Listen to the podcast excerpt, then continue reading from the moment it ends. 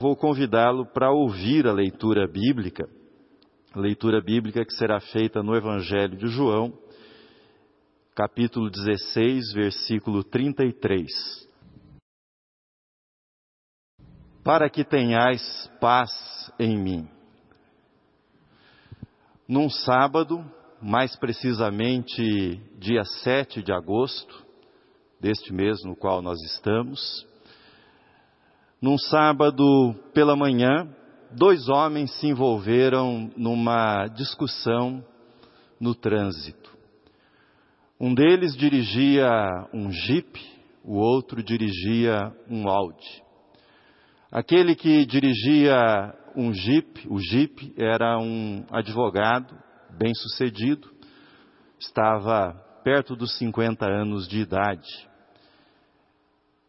Ele desceu do seu carro, foi até o motorista do Audi, que era um comerciante, também próximo dos 50 anos, bem sucedido financeiramente.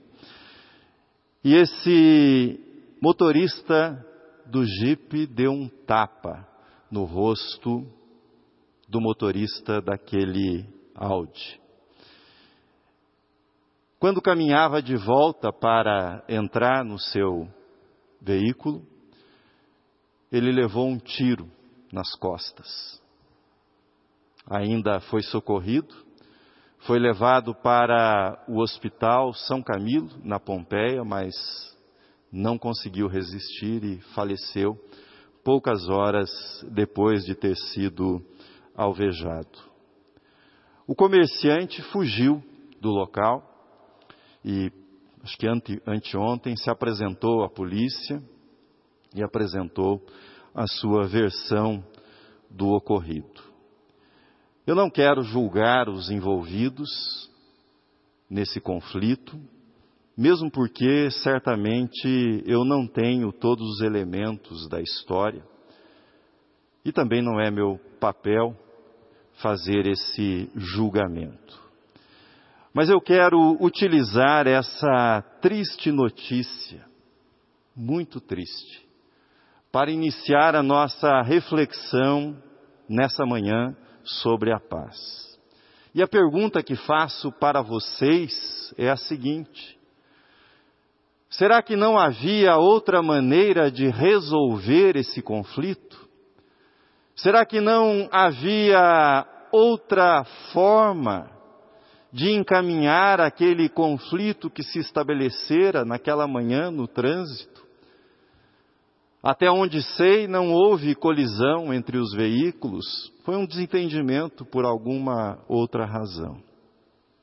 Será que não havia outra forma de resolver o conflito entre aqueles dois homens? Penso com muita tristeza com muita tristeza nas duas famílias.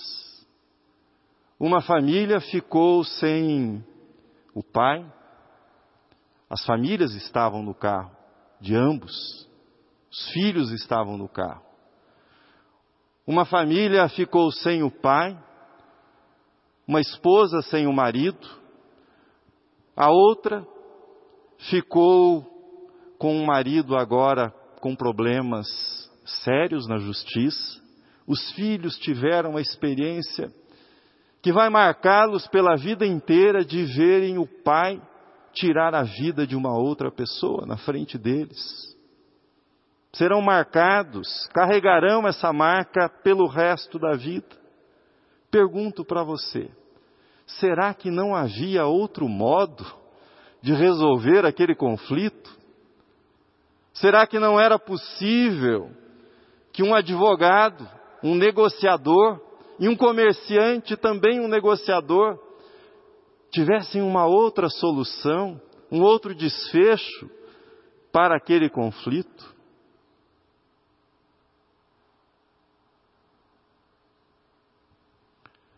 A minha hipótese é que a ira, raiva e ressentimento que vão sendo depositados, depositados em nosso interior, a cada dia, a cada semana, a cada ano.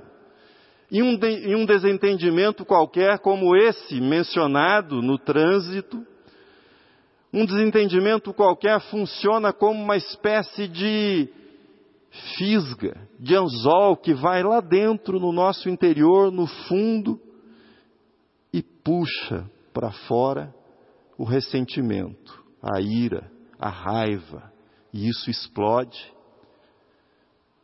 deixando um rastro de destruição, um rastro de morte na vida das pessoas envolvidas. Vidas arruinadas para sempre. Vidas perdidas para sempre.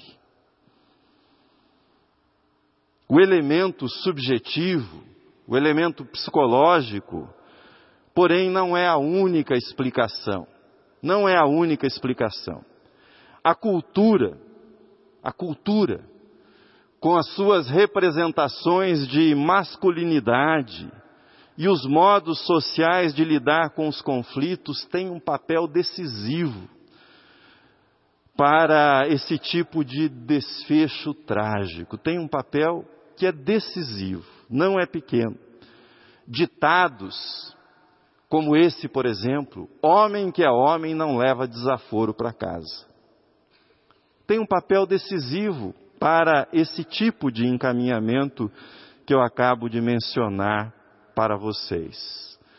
Conflitos que poderiam ser resolvidos de um modo pacífico, ou talvez até judicialmente, mas civilizado, acabam tendo esse tipo de encaminhamento. E some-se a isso o incentivo ao porte de arma.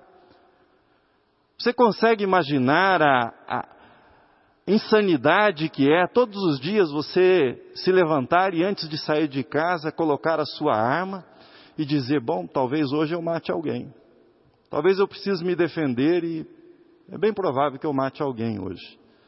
Você pode imaginar o dano que isso produz na mente de uma pessoa que precisa, ah, mas eu não saio com essa intenção, é só para me defender, mas para se defender você vai tirar a vida de alguém. Você pode imaginar o dano que isso produz na vida de uma pessoa? Eu cresci no interior do Paraná, como vocês sabem, do norte do Paraná mais precisamente. E naquela cultura do interior, sempre que havia alguma festa, alguma quermesse, nós ficávamos na expectativa, nós crianças, que saberíamos no dia seguinte quem havia morrido. Sempre havia alguma briga no final da festa sempre havia alguma briga e alguém era morto com golpes de faca ou com uma arma de fogo. E sempre na explicação havia menção ao elemento da honra, da provocação que foi respondida dessa forma, num conflito com uma faca ou com um revólver. E sempre na explicação também havia algum motivo banal, alguma provocação, alguma brincadeira que não foi interpretada como brincadeira e se terminava com a morte de alguém. Muitas mães perderam seus filhos, muita, muitos filhos perderam seus pais nesse tipo de festa, se é que é correto chamar isso de festa. Felipe Ansen, em seu livro Maravilhosa Graça, lembra que se teimarmos, se teimarmos na política do olho por olho, dente por dente, terminaremos num mundo de cegos e banguelas. E pior ainda, no mundo de órfãos e viúvas. Órfãos e viúvas. Que é paz? Assim como saúde é muito mais do que não estar doente ou que ausência de doenças, A paz é muito maior do que a ausência de guerras, do que a ausência de conflitos. Paz compreende a preservação da capacidade de reflexão e de ação em circunstâncias aflitivas e muitas vezes conflitivas. Paz é a preservação da capacidade de pensar e de agir em situações de tensão, de aflição, de conflitos. Lutar e fugir são reações fisiológicas a partir de componentes emocionais. Nós sabemos disso. Diante de um perigo, nós nos preparamos para lutar ou para fugir. Pacificadores não são fujões, covardes, não, mas são aqueles que receberam a paz de Cristo e são capazes, por isso mesmo, de enxergar nos conflitos uma oportunidade de reconciliação, de enxergar nos conflitos uma oportunidade de entendimento entre as partes. Aqueles que encontram paz em Cristo não permitem que o agressor determine o seu modo de reação. Não, de, não permitem que o agressor assuma o controle da sua vida interna. E não permitem isso porque estão livres e são livres em Cristo Jesus. Talvez você diga, ah, mas isso é utopia. Isso é utopia. Pode até ser bonito, mas não vai funcionar num mundo violento como o nosso. Não vai funcionar. E xingar, desferir um tapa, um tiro em outra pessoa, isso vai funcionar? Isso vai resolver os nossos conflitos? Vai trazer alguma solução? Ou isso vai realimentar a espiral de vingança, violência, violência, vingança, e vamos ficar infinitamente nesse ciclo de desgraça e de morte. Convido você a olhar novamente para é, é, comigo para o texto que nós lemos no Evangelho de João. Estas coisas vos tenho dito para que tenhais paz em mim. No mundo passais por aflições, mas tende bom ânimo, eu venci o mundo. No mundo passais por aflições. Jesus nunca disse que os seus seguidores estariam imunes às aflições, que estariam livres de problemas. Não. Jesus nunca nos prometeu isso. Gente agressiva dirigindo pela cidade, nós encontraremos o tempo todo corruptos tentando extorquir pessoas honestas continuarão existindo, malandros que passam o dia todo pensando que golpe darão em pessoas inocentes continuarão existindo, infelizmente, no nosso mundo. O mundo é um lugar perigoso, o mundo é um lugar cruel. Além disso, há crises como essa que nós estamos vivendo, a pandemia. O mundo é um lugar perigoso. O Haiti foi nessa semana atingido por mais uma catástrofe que fez muitas vítimas. Pessoas continuam padecendo fome, embora exista em quantidade alimento suficiente para todos no nosso planeta. As aflições estão nas ruas, estão nos jornais, estão em toda parte. Mas há um tipo especial de aflição que Jesus tinha em mente quando ele proferiu essas palavras. Trata-se da perseguição que os cristãos sofreriam por conta da fé. Esse era o contexto original dessa frase proferida por Jesus. É o que aparece, por exemplo, no começo do capítulo 16.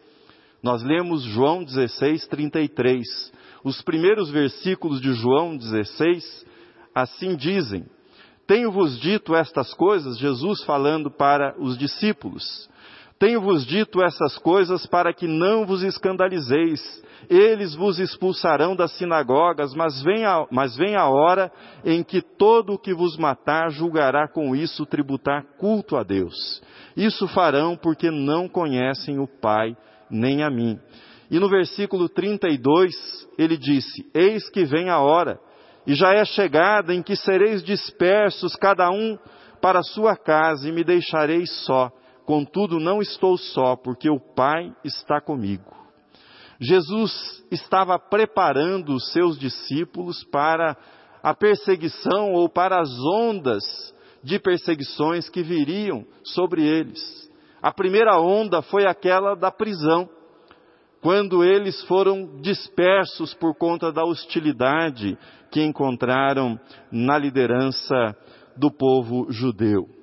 Mas depois vieram outras ondas em Jerusalém, pelo Império Romano, e os cristãos foram, durante décadas e séculos, perseguidos.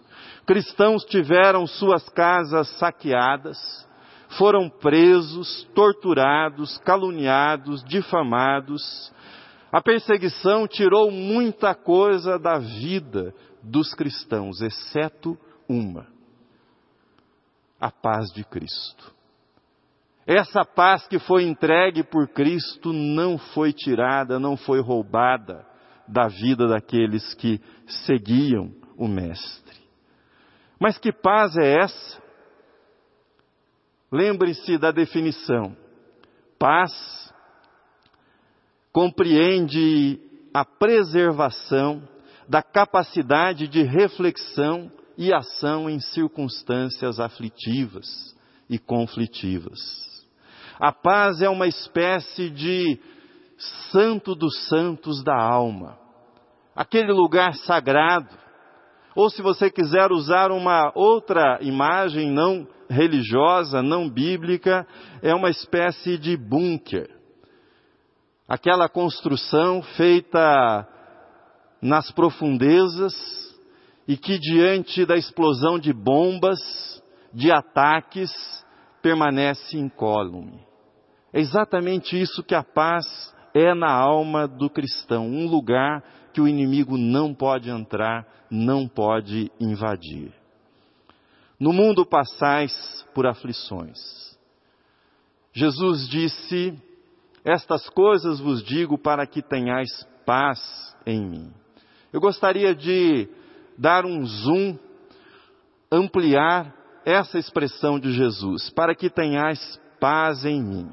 Uma regra importante quando nós interpretamos um texto é olhar a vizinhança do texto, o que vem antes e o que se segue ao texto. Quando nós aplicamos essa regra a esse texto, nós descobrimos que Jesus não tinha em mente uma paz mágica, espiritualizada, no sentido de que dissociada de práticas que envolvem o nosso dia a dia, de exercícios espirituais. Não, ele não estava oferecendo alguma coisa ilusória, alguma coisa irreal para nós, mas algo muito concreto, algo que estava apoiado e que se apoia na nossa caminhada como discípulos e discípulas dele. Três observações sobre essa expressão para que tenhais paz em mim. A primeira, a paz aparece como fruto da comunhão com Cristo. Para que tenhais paz em mim. A paz que nós encontramos em Cristo é fruto da comunhão que nós temos com Ele. Eu falei que há muita ira e ressentimento que vão sendo guardados dia após dia no nosso coração no nosso interior. E um incidente qualquer fisga, puxa esse ressentimento, essa ira para fora e acaba deixando um rastro de destruição. A comunhão com Cristo é deixar a mente e o coração se encherem dia após dia com o conteúdo das palavras de Cristo, com o conteúdo do Evangelho, com o conteúdo da palavra de Deus. E quando uma aflição bater a porta da sua vida, o que será fisgado, o que emergirá do seu interior, são as palavras de Cristo.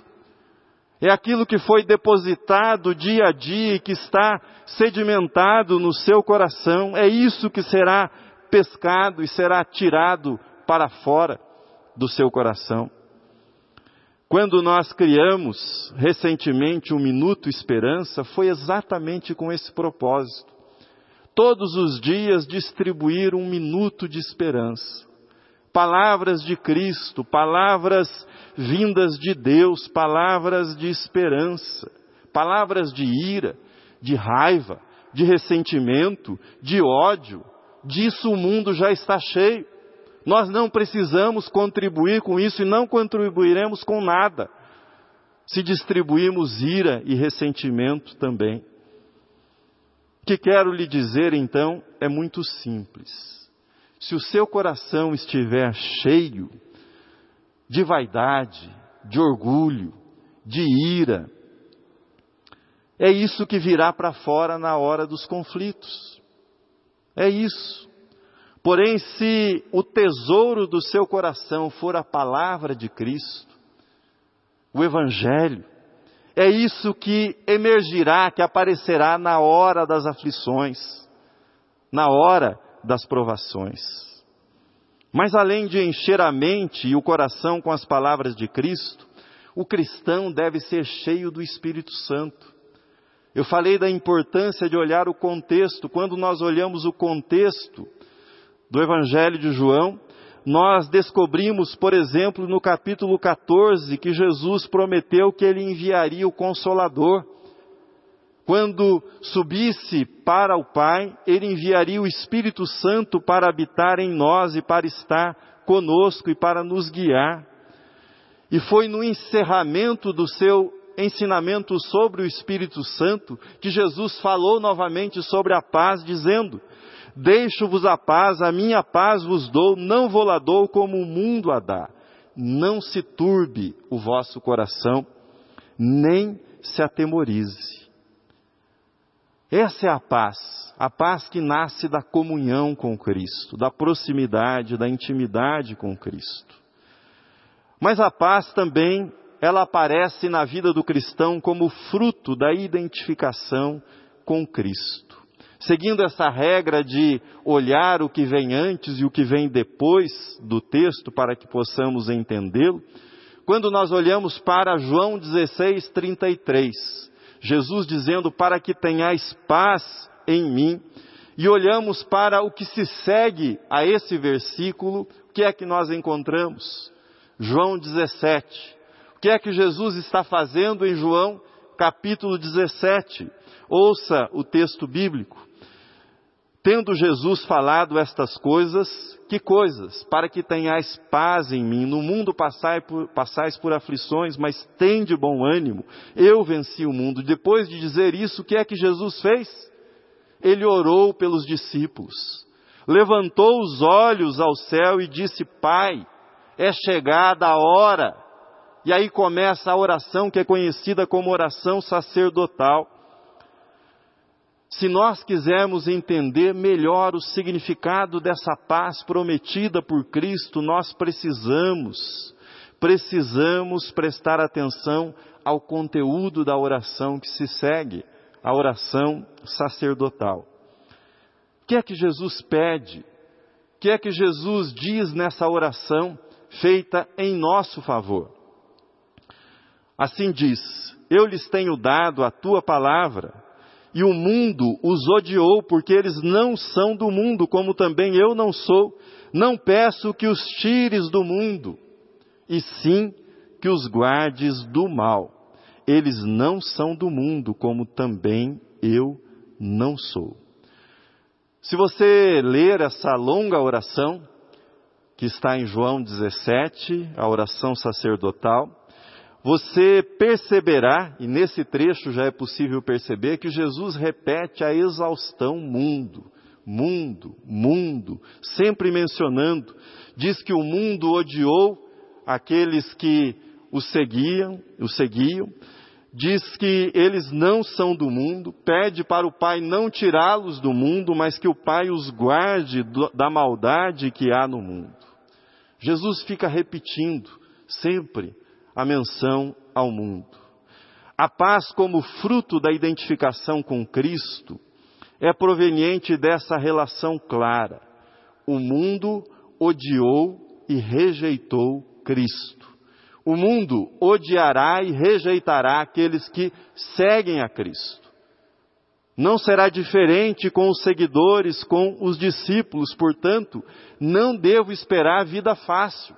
Não devo esperar aplausos quando eu estiver seguindo a Cristo. Mas que é o mundo? O que é que Jesus quer dizer quando ele fala de mundo?